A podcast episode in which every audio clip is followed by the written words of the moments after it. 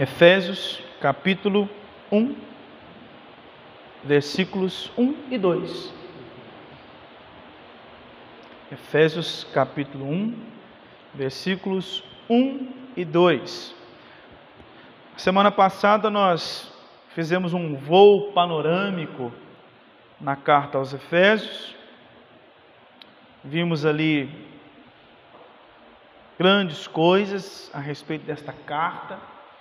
E agora nós vamos propriamente analisar esses dois versículos e começando assim analisando toda a escritura sagrada, toda a carta que o apóstolo Paulo escreveu. Efésios capítulo 1, versículos 1 e 2. Eu farei a leitura, os irmãos estejam acompanhando. Paulo, apóstolo de Cristo Jesus, por vontade de Deus, aos santos que vivem em Éfeso e fiéis em Cristo Jesus. Graça a vós outros e paz da parte de Deus, nosso Pai, e do Senhor Jesus Cristo. Como eu disse, na semana passada nós fizemos esse voo panorâmico e vimos o quão gloriosa é a obra do nosso Deus em resgatar homens e mulheres miserável, miseráveis. Homens e mulher, mulheres que estavam num estado de morte e que são transformados pelo poder de Deus. Vimos também que esta igreja possui riquezas insondáveis em Cristo Jesus. Nós, possu nós possuímos em Cristo uma riqueza tamanha que não tem condições de sondarmos. Riquezas estas não materiais. E isso é muito importante porque às vezes nós, é, quando falamos a respeito do céu, às vezes vem muito materialismo na nossa mente. Porque o céu é lugar de ruas de ouro. Porque os céus é um lugar onde eu vou ter uma casa, só para mim. As pessoas começam a imaginar assim, tudo questões materiais e se esquece que o principal do céu é o próprio Deus. Céu é estar na presença plena do próprio Deus. Um compositor chamado Estênio Marcios, que eu gosto muito, tem uma música que chama O Sonho. Ele diz que ele sonha que ele morreu, chegou no céu, e aí tem todo um diálogo. E aí no finalzinho da música ele diz assim: Quando os portões se abriram, eu entrei e a única coisa que tinha na minha mente era: Eu quero ver o meu Jesus, aquele que me redimiu do império das trevas. Porque esse é o desejo do céu, é o desejo por Deus, é o desejo por Cristo. E aqui a, a carta de Paulo aos Efésios mostra essas insondáveis riquezas que nós possuímos em Cristo, mas riquezas que nós chamamos de riquezas espirituais. Nós também vimos que a carta, ela nos desafia a sermos membros do corpo de Cristo que possui uma doutrina firme, uma doutrina baseada tão somente nas Escrituras. Nós fomos chamados a reconhecer a sublime obra de Deus em nosso favor e também a necessidade de nós refletirmos numa vida que condiz com o chamamento do Senhor, uma vida que glorifica o Senhor. Nós também notamos que a carta é dividida em duas partes. A primeira parte é uma parte bem doutrinária, bem teórica, e a segunda parte é uma, é uma parte prática, onde Paulo explica o que tem a ver esse negócio de nós sermos eleitos na vida prática. Porque às vezes algumas às vezes a gente acha que doutrina é coisa para a cabeça. E a vida a gente vive de qualquer jeito. E aí o que que Paulo sempre faz nas suas cartas? Não, doutrina é para te ensinar o que é o ensino bíblico, e este ensino bíblico ele tem implicações na vida. E por isso que Paulo vai tratar vários assuntos práticos na segunda parte, exatamente baseado nas doutrinas que ele apresentou do capítulo 1, 2 e do capítulo 3. Nós observamos também que a igreja em Éfeso, ela nasceu do trabalho do apóstolo Paulo, esse trabalho missionário naquela cidade, e ele escreveu essa carta quando ele estava na sua primeira prisão em Roma, tendo o propósito então de descrever a igreja de Deus desde a eternidade, uma igreja implantada pelo evangelho na obra de Cristo e também fundamentado através do ministério apostólico. Na exposição de hoje, irmãos, nós é, entraremos no conteúdo desta carta, vendo aqui esses dois primeiros versículos, essa saudação, essa introdução, que já traz consigo elementos incríveis. Dois versículos que parece que não tem ensino nenhum, mas que na verdade tem ensino demais. Uma simples saudação de Paulo, que traz consigo muitos ensinos. E esta esses dois versículos a gente pode resumir a ideia que Paulo vai apresentar em toda a carta, que a igreja ela é uma comunidade de redimidos pela vontade de Deus. Foram redimidos pela vontade soberana de Deus. Um pedacinho, inclusive, do que nós estudamos hoje pela manhã na escola bíblica dominical. Vamos ver então aqui o primeiro versículo, onde nós veremos esse remetente o apóstolo Paulo, né? Paulo, apóstolo de Cristo Jesus por vontade de Deus. Paulo então mostra aqui quem ele é e a sua vocação. Essa frase, irmãos, ela é muito importante, porque ela traz alguns ensinamentos para nós de imediato. E traz esses ensinamentos exatamente por causa do conteúdo da carta. O conteúdo da carta, ele nos chama atenção para a introdução da carta. Porque Paulo traz aqui algumas informações importantes a respeito dele, apóstolo. Mas quem é Paulo? Ou melhor, quem era Paulo? Quando Deus o resgatou e fez dele apóstolo de Cristo Jesus. E aí nós passamos a entender um pouquinho que Paulo ele era judeu, nascido em Tarso da Cilícia, criado em Jerusalém, discípulo de Gamaliel, um dos maiores rabinos daquela época, isso tudo você encontra lá em Atos dos Apóstolos, no capítulo 22.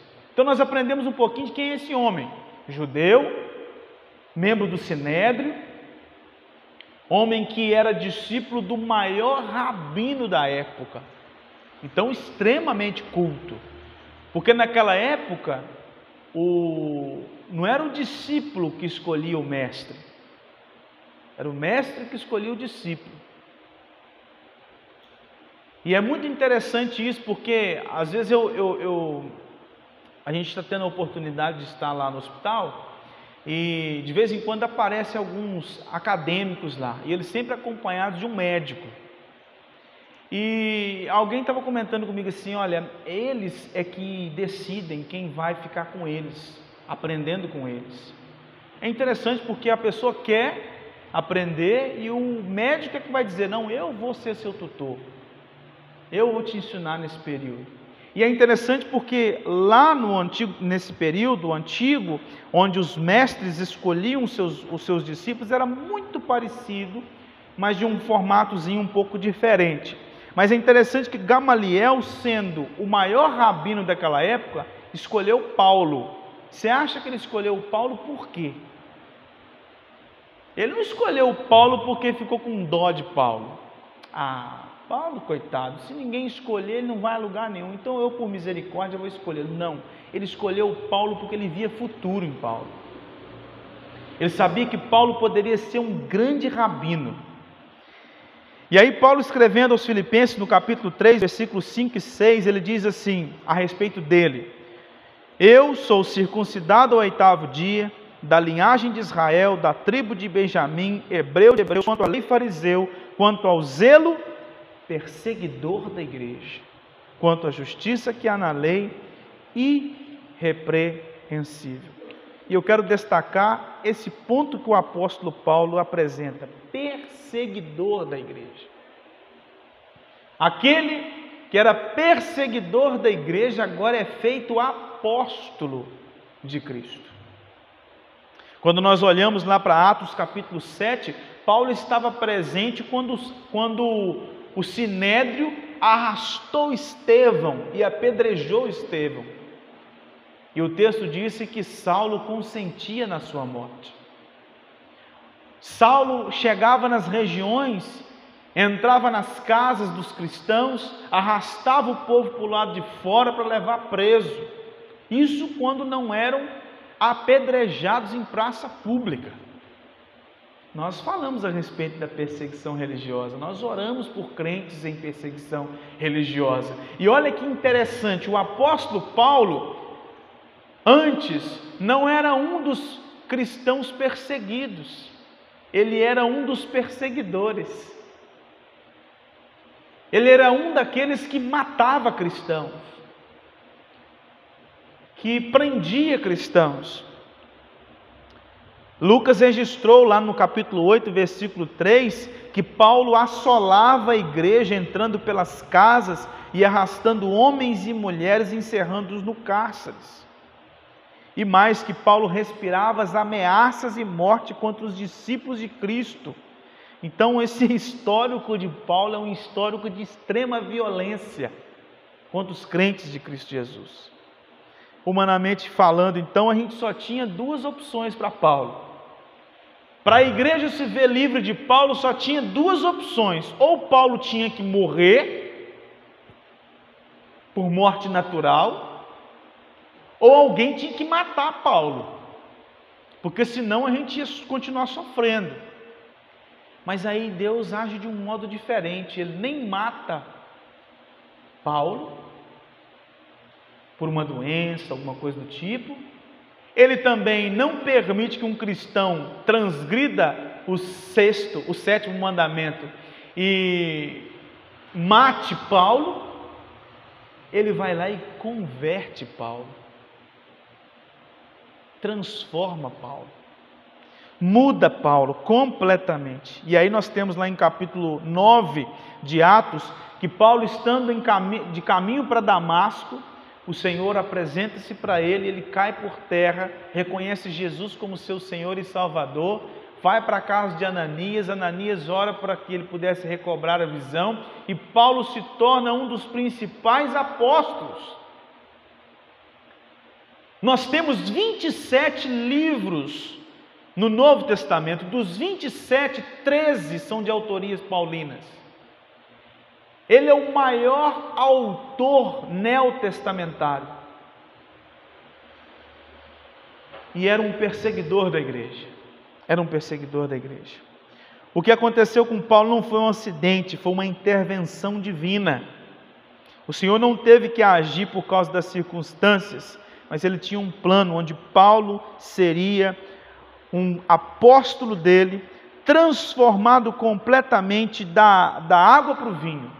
Um homem que antes era perseguidor e agora seria perseguido.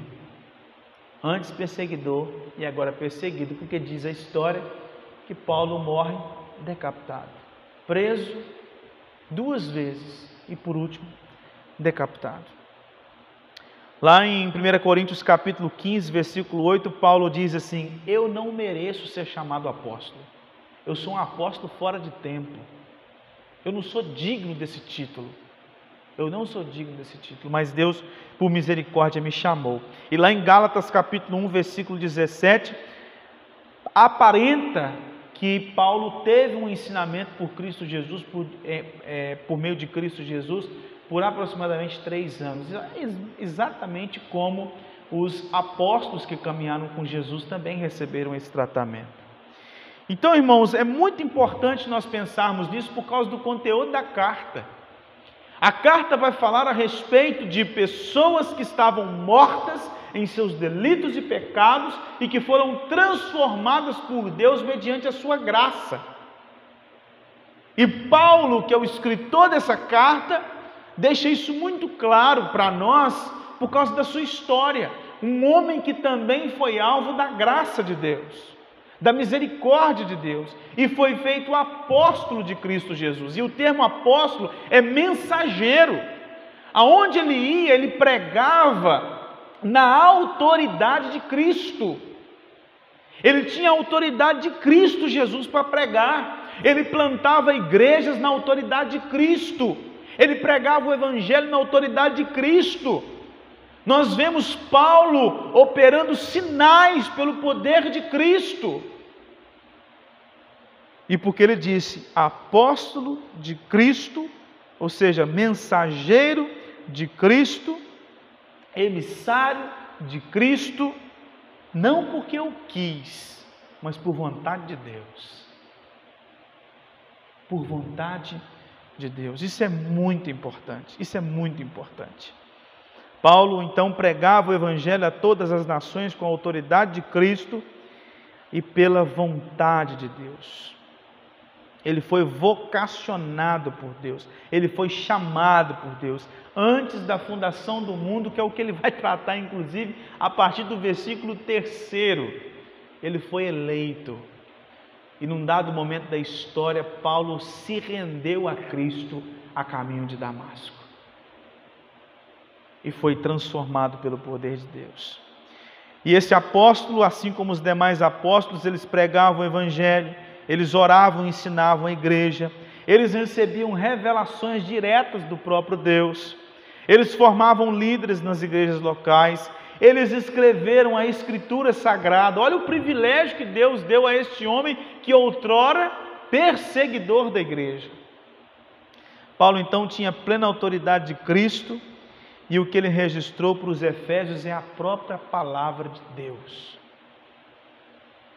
E aí fica para nós duas aplicações rápidas. A primeira delas é o seguinte: não existe pessoa neste mundo que não possa ser redimido por Cristo Jesus. Se ele transformou um perseguidor da igreja em apóstolo dele, e deu a ele o privilégio de escrever 13 livros do Novo Testamento. Isso significa que qualquer pessoa na face da terra pode ser redimida por Cristo Jesus. Ninguém faz por merecer. É misericórdia, é graça. Tão somente misericórdia e graça, que é um assunto tão grande na carta. Tão grande. A segunda coisa que nós aprendemos com o apóstolo Paulo também, por causa das suas credenciais, à luz de todas as Escrituras, acabou os apóstolos.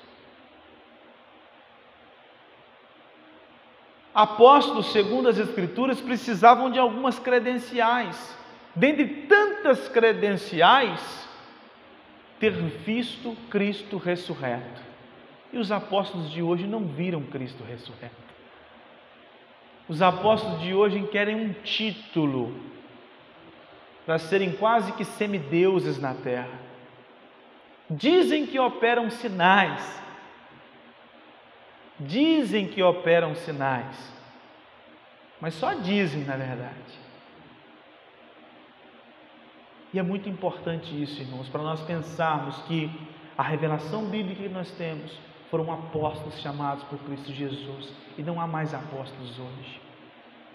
Todos aqueles que se intitulam desta forma, na verdade, são falsos mestres, falsos apóstolos, são hereges, homens que, se Deus não tiver misericórdia e graça, vão queimar no inferno.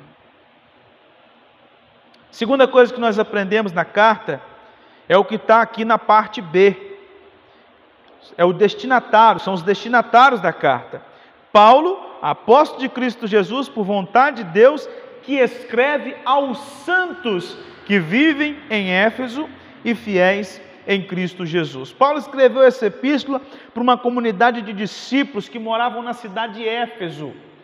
E nós aprendemos um pouquinho sobre Éfeso na semana passada, mas eu queria trazer para você mais detalhes dessa cidade. Éfeso era a capital da Ásia Menor ela era famosa pelos antigos filósofos daquele tempo, era um centro internacional de cultura, de comércio, de religião, era um povo culto, era um grande centro de comércio, é, de, de, de, de ir e vir, muitas pessoas vinham a Éfeso para fazer suas compras. Ali em Éfeso você tinha o templo da deusa Diana, a deusa da fertilidade onde pessoas vinham de todos os cantos da Ásia Menor para prestar culto àquela deusa.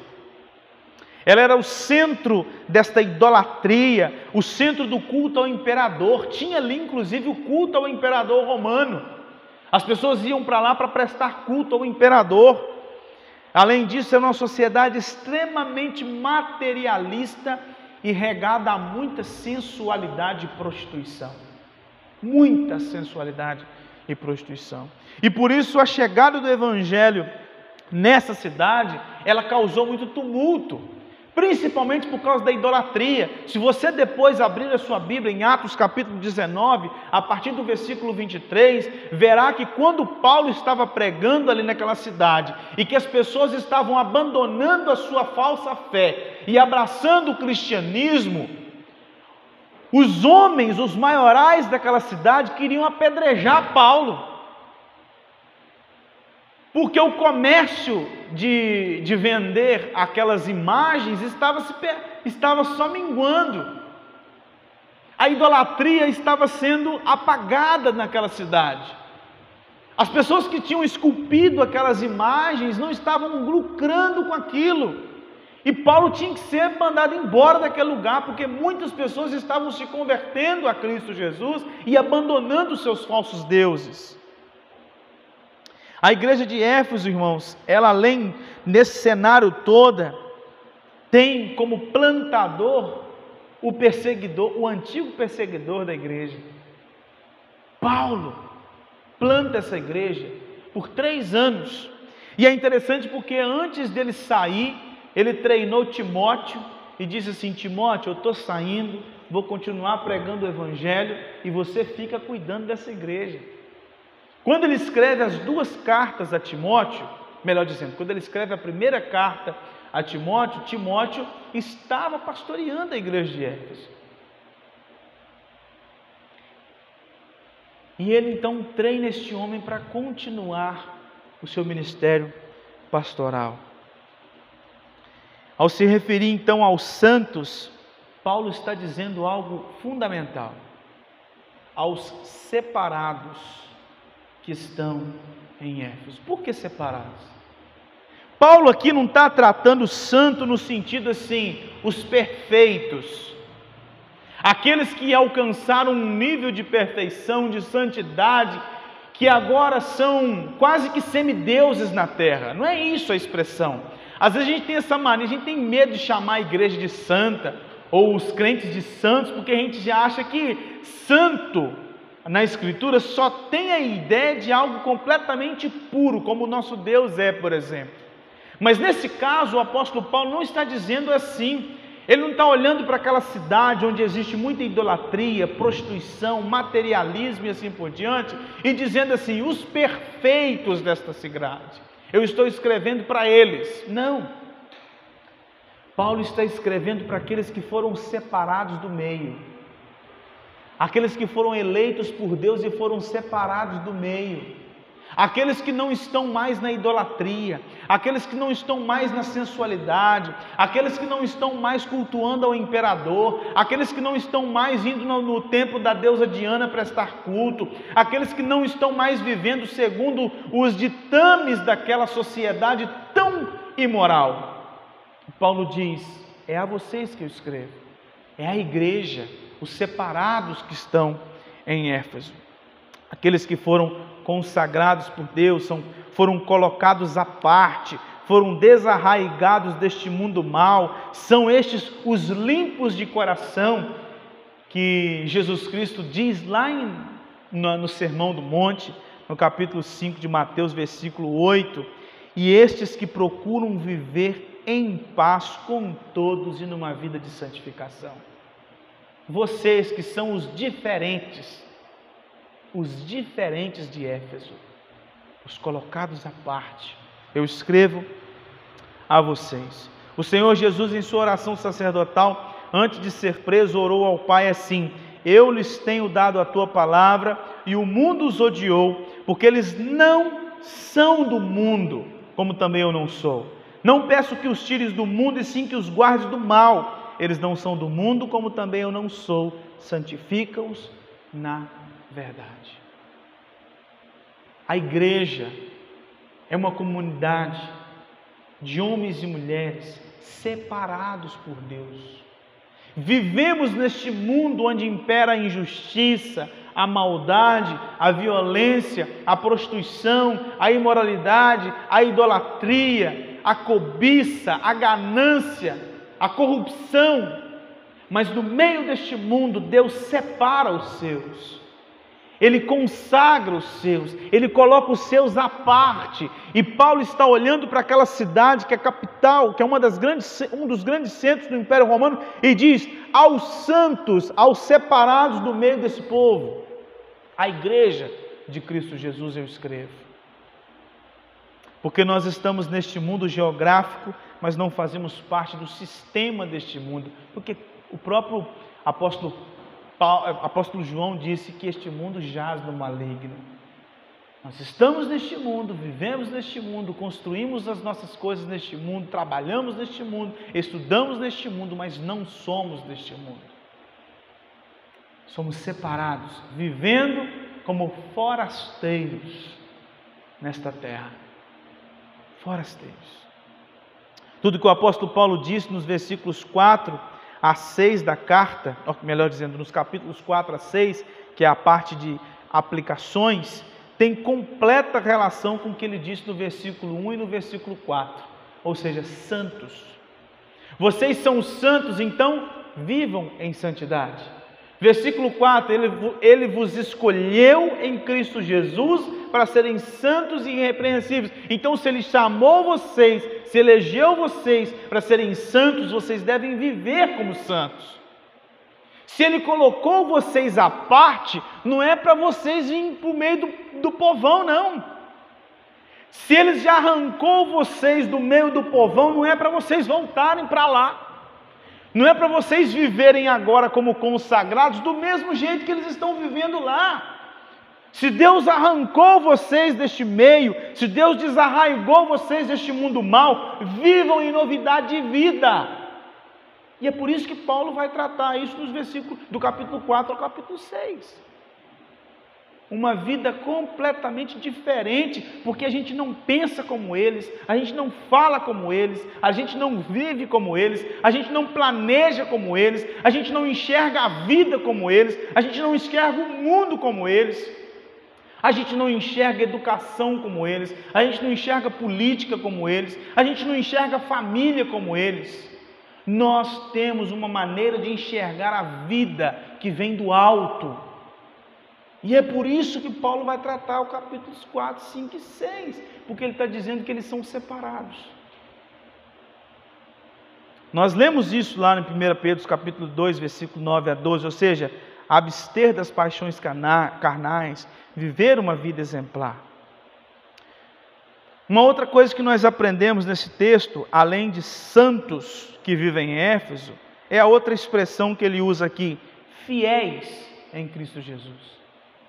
Eu estou me eu estou escrevendo para aqueles que são separados do meio dessa cidade e para aqueles que são fiéis em Cristo Jesus. E aqui a palavra fiéis significa aqueles moradores, homens e mulheres que eram membros da igreja e crentes em Cristo Jesus. Não só fiéis porque declararam fé a Cristo Jesus, mas, quanto, mas como aqueles que viviam em fidelidade ao relacionamento a Cristo Jesus.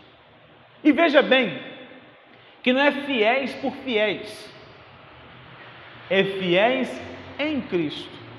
Aqueles que são fiéis, ou seja, aqueles que vivem em fidelidade a Deus por intermédio de Cristo. Aqueles que depositaram a sua fé em Cristo Jesus exclusivamente.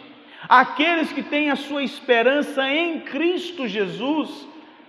Aqueles que encontram descanso, alegria, razão de viver em Cristo. E por isso são chamados fiéis em Cristo Jesus. E é muito importante porque lá na frente o apóstolo Paulo vai declarar que esta fé que eles possuem, que depositaram em Cristo e que vivem por ela, foi dada pelo próprio Deus. Ele trata isso lá no capítulo 2. Fiéis em Cristo Jesus, aqueles que reconheceram que Cristo Jesus é o Cordeiro de Deus que tira o pecado do mundo, aqueles que depositaram a sua esperança em Cristo, porque sabem que são redimidos em Cristo são transformados em Cristo, são feitos filhos de Deus em Cristo Jesus, foram regenerados pelo poder do Espírito Santo para serem habitados pelo próprio Cristo. e viverem para a glória de Cristo. São estes que, para estes é que esta carta foi escrita.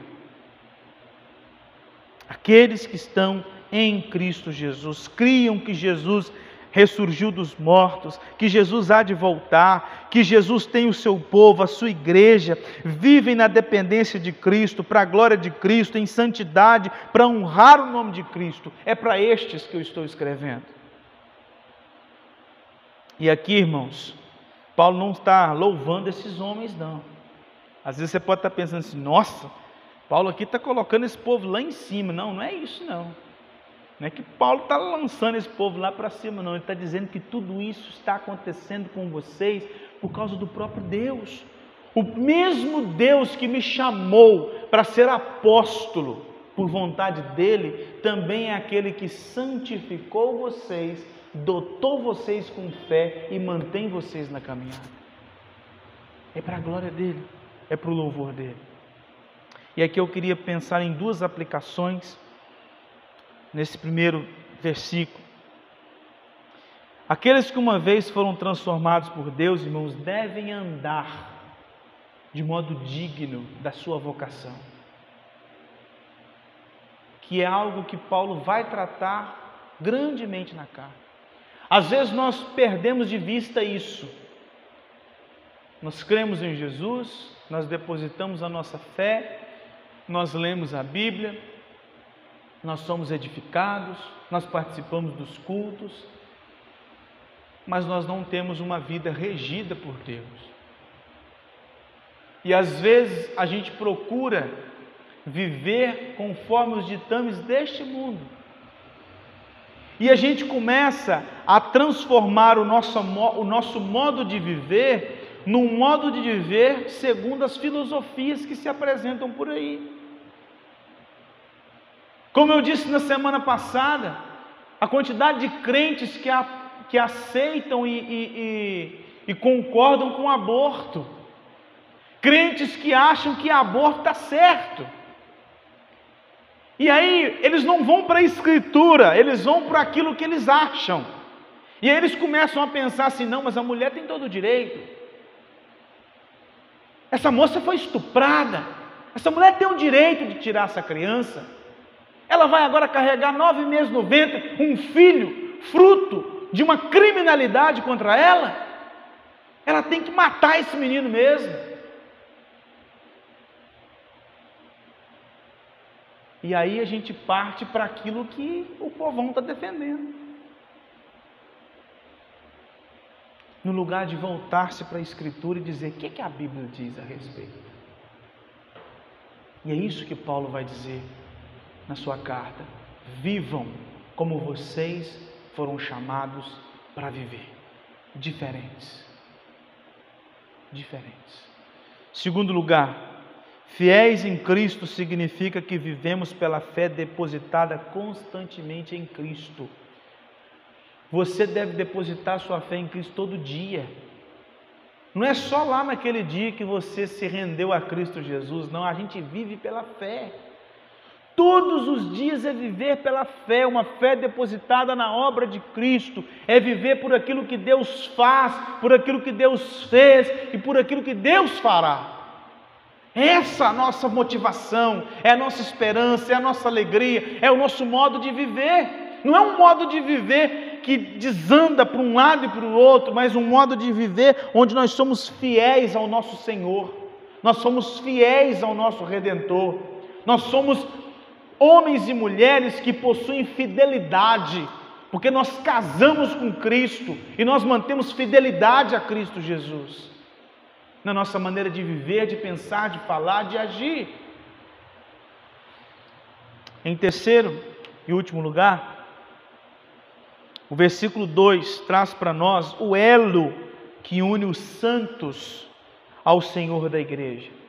E aí Paulo apresenta para nós duas coisas que são fantásticos.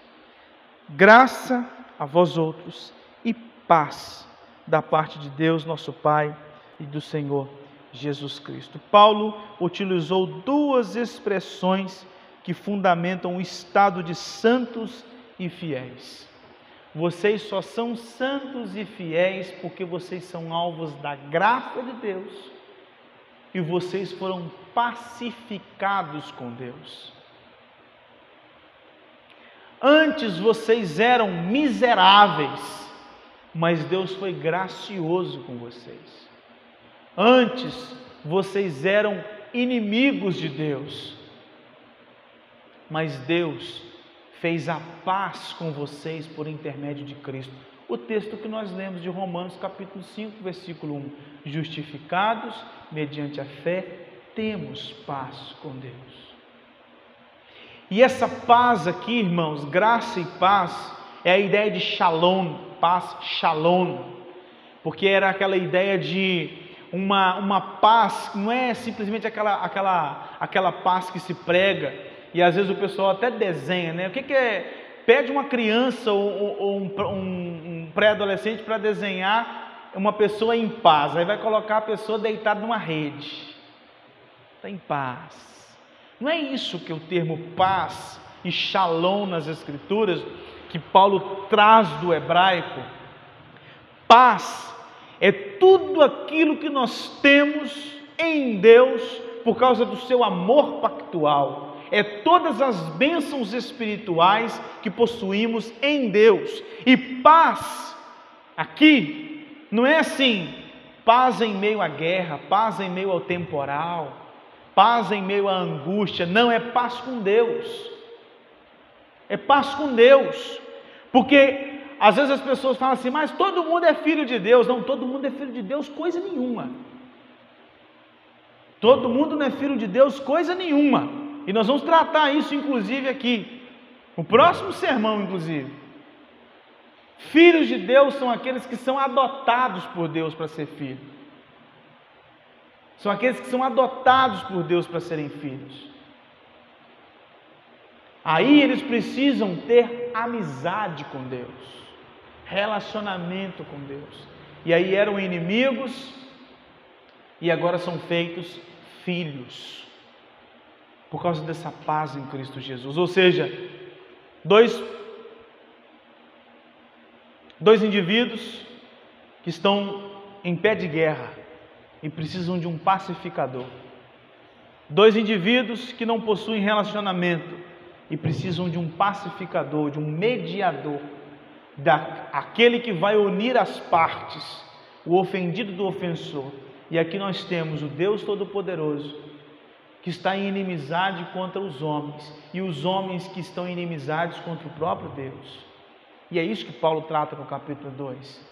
E aí Cristo Jesus é o pacificador, é o redentor, é o salvador, é o justificador, é o mediador por excelência que vai unir as duas partes que estavam rompidas. E por isso que Paulo diz: graça a vós outros, é uma é, graça e paz é uma saudação, mas que traz consigo estes grandes significados, ou seja, vocês foram alvos da graça e do favor imerecido de Deus. Paulo disse isso em Romanos capítulo 3, versículo 24, sendo justificados gratuitamente por sua graça, mediante a redenção de Cristo Jesus. E paz, porque vocês só podem ter paz com Deus porque a graça de Deus veio até vocês. Então a paz é fruto da graça. Nós temos paz com Deus porque Deus agiu com graça sobre nós e nos deu o privilégio de termos relacionamento com Ele. Nos deu o privilégio de ter uma relação íntima com Ele. E é isso que Paulo está dizendo graça e paz a vós outros, ou seja, vocês que estavam num estado de inimizade com Deus, agora foram transformados por Deus. Paulo escrevendo aos Colossenses disse: havendo feito a paz pelo sangue da sua cruz. Pedro disse a Cornélio: Esta é a palavra que Deus enviou aos filhos de Israel, anunciando-lhes o evangelho da paz aquele que pacifica o homem com o Criador. E como disse o profeta Amós, andarão dois juntos se não houver entre eles acordo. Homem, Deus. inimigos, inimigos, mas que são reconciliados por intermédio de Cristo Jesus. Por isso que Paulo, escrevendo a sua segunda carta aos Coríntios, no capítulo 6, disse que ele possuía com os apóstolos o ministério da reconciliação, ou seja, reconciliar o homem com Deus por intermédio de Cristo Jesus. Graça e paz, uma saudação, mas que traz consigo esse significado vocês são alvos da graça. Vocês são vocês possuem paz. E uma paz que não está solta. Não é paz de sentir paz. Paulo deixa muito claro. Essa graça e essa paz não é, é externa a nada, não está presa a nada, é uma graça e paz que está vinculada a alguma coisa. E Paulo diz: graça a vós outros e paz da parte de Deus, nosso Pai e do Senhor Jesus Cristo. Vocês possuem essa graça, vocês possuem essa paz que vem, procede do próprio Deus. E trata o coração de vocês e faça com que vocês façam parte desta igreja do Deus vivo. Por isso que vocês são santos, por isso que vocês são fiéis. William Hendricks, ele disse o seguinte, que a paz é o sorriso de Deus que se faz presente no coração dos redimidos, a segurança da reconciliação por meio do sangue de Cristo, a verdadeira integridade e prosperidade espirituais. Não é simplesmente deitar numa rede e não ter coisa para se preocupar. É saber que Deus é por mim, não é contra mim por causa da obra de Cristo Jesus. E eu gostaria de concluir dizendo que essa carta então foi escrita para mostrar que o homem eleito e transformado por Deus para o serviço cristão e apostólico foi um homem que era perseguidor da igreja, mas que foi feito apóstolo de Cristo. Paulo escreveu para esses homens e mulheres que estavam consagrados por Deus, eram fiéis em Cristo Jesus, alvos da graça e da misericórdia de Deus, reconciliados pela obra de Cristo Jesus. E eu gostaria de trazer quatro aplicações rápidas para terminarmos o sermão. Primeira delas, qualquer homem no mundo pode ser transformado por Deus. A gente tem que pregar o Evangelho aquele familiar que você acha que não tem jeito, aquele amigo que você acha que não tem jeito, aquele conhecido que você acha que não tem jeito, aquele vizinho que você acha que não tem jeito. Você acha que ele é tão cruel que não é possível que Deus vai resgatá-lo. Saiba que Deus pode, porque ele transformou um perseguidor da igreja em apóstolo dele. Segundo lugar, a igreja é uma comunidade de redimidos e separados por Deus para viver uma vida santa. Então, irmãos, o que Deus requer de nós nesta vida aqui é santidade. Vida que santifica o nome de Deus. O jeito que nós falamos, agimos, pensamos, vivemos deve refletir a vontade de Deus. Em terceiro lugar, nós devemos ter um coração grato a Deus, porque nós fomos alvos da graça de Deus do favor imerecido de Deus. Deus olhou para mim e para você num estado deplorável e miserável e decidiu agir com misericórdia. E nós devemos ser gratos a Deus porque Ele fez a paz conosco por intermédio do Teu Filho amado Jesus Cristo. E nós só podemos chamá-lo de Pai porque Cristo abriu o caminho, porque Cristo nos reconciliou com Ele porque Cristo nos religou ao Deus Todo-Poderoso. Nós só podemos ajoelhar em nossos lares para orar e buscar o favor de Deus, porque Cristo Jesus nos reconciliou, nos pacificou com Deus por meio da sua obra. E por último, eu quero te dizer, eu quero me me voltar agora para aqueles que ainda não depositaram a sua fé em Cristo Jesus. Às vezes, acreditam na existência de Deus, às vezes acreditam na existência de Jesus, às vezes acreditam até na Bíblia, mas não vivem uma vida que declara que foram transformados por Cristo. Se você é um daqueles que ainda não foi alvo da graça de Deus, se você é um daqueles que ainda não foi pacificado com Deus por intermédio da obra de Cristo Jesus, se você na verdade é joio no meio do trigo, se você na verdade não foi transformado pelo poder de Deus, tem jeito de crente, se veste como crente, fala como crente, tem linguagem de crente, até escuta música de crente, mas não tem vida que reflete a transformação verdadeira em Cristo, talvez você ainda não foi redimido, talvez você ainda não foi transformado. Então a minha palavra é para você. Ou você dá um jeito, se volta para Cristo, arrepende dos seus pecados e crer em Cristo, porque senão, meu querido, aqueles que não foram pacificados com Deus vão sofrer a eternidade de condenação que o inferno é lugar dos inimigos, o céu é o lugar dos pacificados, e só podem estar lá aqueles que foram pacificados por Cristo Jesus e em Cristo Jesus. Vamos orar. Deus eterno todo-poderoso, nós te damos graças pelo privilégio de ouvir a exposição da tua santa palavra. Ó Deus eterno, que ela possa falar profundamente ao nosso coração, continuar falando ao nosso coração. Nos dê descanso no Senhor, alegria no Senhor. Pai eterno, nos ajude a viver como santos nessa sociedade ímpia. Pai, nos ajude a pregar o Evangelho e a não julgar aquele que pode ou não pode ser alvo da tua graça, sabendo que todos podem receber a misericórdia do Senhor, porque não existe este ou aquele que não possa ser transformado por ti. Ó Deus eterno, nos ajude a ter um coração grato pela graça do Senhor sobre nós e a pacificação em Cristo Jesus. E Pai, se há alguém aqui que ainda não foi transformado pelo poder do Senhor, transforma esta alma, Pai, para que não saia daqui inimiga do Senhor, para que não morra inimiga do Senhor, porque o inferno é o lugar daqueles que não estão em Cristo, que não foram pacificados por Cristo e que não são filhos do Senhor.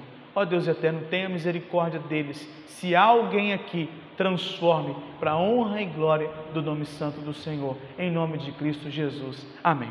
Vamos cantar agora o hino de número 132. Se você pudesse colocar de pé, para nós cantar.